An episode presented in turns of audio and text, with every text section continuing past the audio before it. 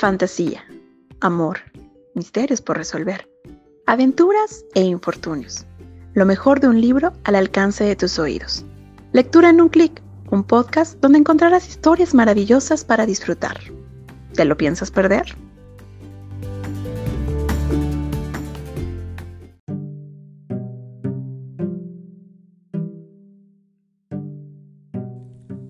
Hola, mi nombre es Rafael Gutiérrez Trabajo en la Subdirección de Bibliotecas y Publicaciones de la Secretaría de Cultura y el día de hoy les voy a leer unos pequeños cuentos infantiles.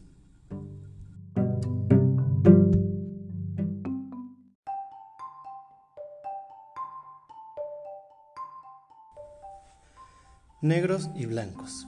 Texto e ilustraciones de David McKee. Ediciones Altea. Hace ya mucho tiempo, todos los elefantes del mundo eran negros o blancos. Amaban a todos los demás animales, pero se odiaban entre sí. Por lo que ambos grupos se mantenían apartados. Los negros vivían a un lado de la jungla y los blancos en el lado opuesto. Un día, los elefantes negros decidieron matar a todos los elefantes blancos y los elefantes blancos decidieron matar a todos los elefantes negros. Los elefantes de ambos grupos que querían la paz se internaron en lo más profundo de la selva y nunca más se les volvió a ver. De pronto comenzó la batalla. Los elefantes negros y los elefantes blancos se empezaron a atacar los unos a los otros. Y duró, y duró mucho, mucho tiempo, hasta que no quedó ni un solo elefante vivo. Durante años no se volvió a ver a ningún elefante sobre la tierra, hasta que un día los nietos de los elefantes pacíficos salieron de la jungla. Eran grises. Desde entonces, los elefantes han vivido en paz. Pero desde hace algún tiempo, los elefantes que tienen orejas pequeñas y los elefantes que tienen orejas grandes se miran unos a otros de forma un tanto extraña e inquietante. Hace mucho tiempo, los elefantes negros y blancos se aniquilaron entre sí, por culpa de su odio racial. Solo los pacíficos sobrevivieron. Se mezclaron y surgió una nueva raza, los grises, pero entre ellos se advierten también algunas diferencias.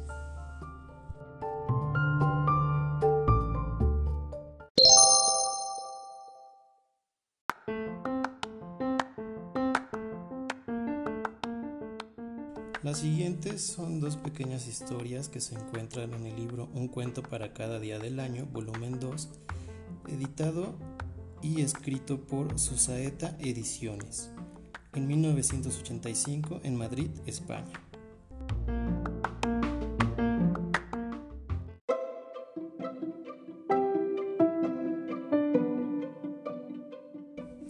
El cumpleaños de la hormiga. Iba la hormiguita con la carga sobre su cabeza y rezongando. ¡Ay, pobre de mí! Parezco una mula.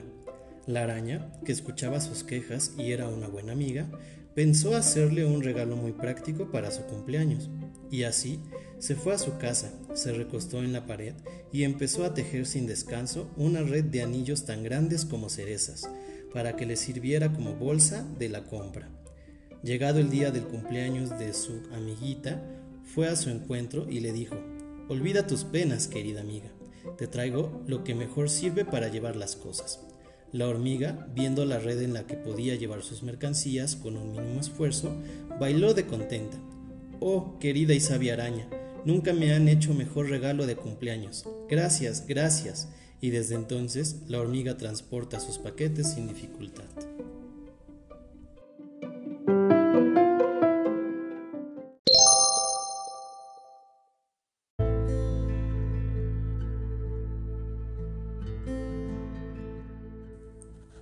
La huerfanita. Flora era huérfana y vivía con unos tíos. Quizás por ello, cuando sus compañeras de colegio hablaban de muertos, ella se alejaba. Le daban cierto temor, o quizás era el pesar de que sus padres lo hubiesen abandonado tan pronto. Su tía, una mujer comprensiva, le decía, a los muertos no hay que temerlos, pues nada malo pueden hacernos, y sí ayudarnos. si los recordamos con afecto y rezamos por ellos. Por primera vez, el día de difuntos, Flor acompañó a su tía al cementerio y puso flores en la tumba de sus padres y rezó por ellos. No le pareció tan terrible como había supuesto. No era un lugar desierto, sino inmenso, solemne, lleno de flores e inundado de una gran solidaridad, la de los seres que habitan el mundo y la de los que ya se fueron. A lo largo de su vida, Flora visitó muchas veces aquel lugar y salía reconfortada. Le parecía que sostenía un gran diálogo con sus padres, les contaba todas sus cosas y tenía la impresión de que la escuchaban atentamente. Y ella se sentía mejor y más fuerte. Sentía que su cariño le acompañaba en todo momento.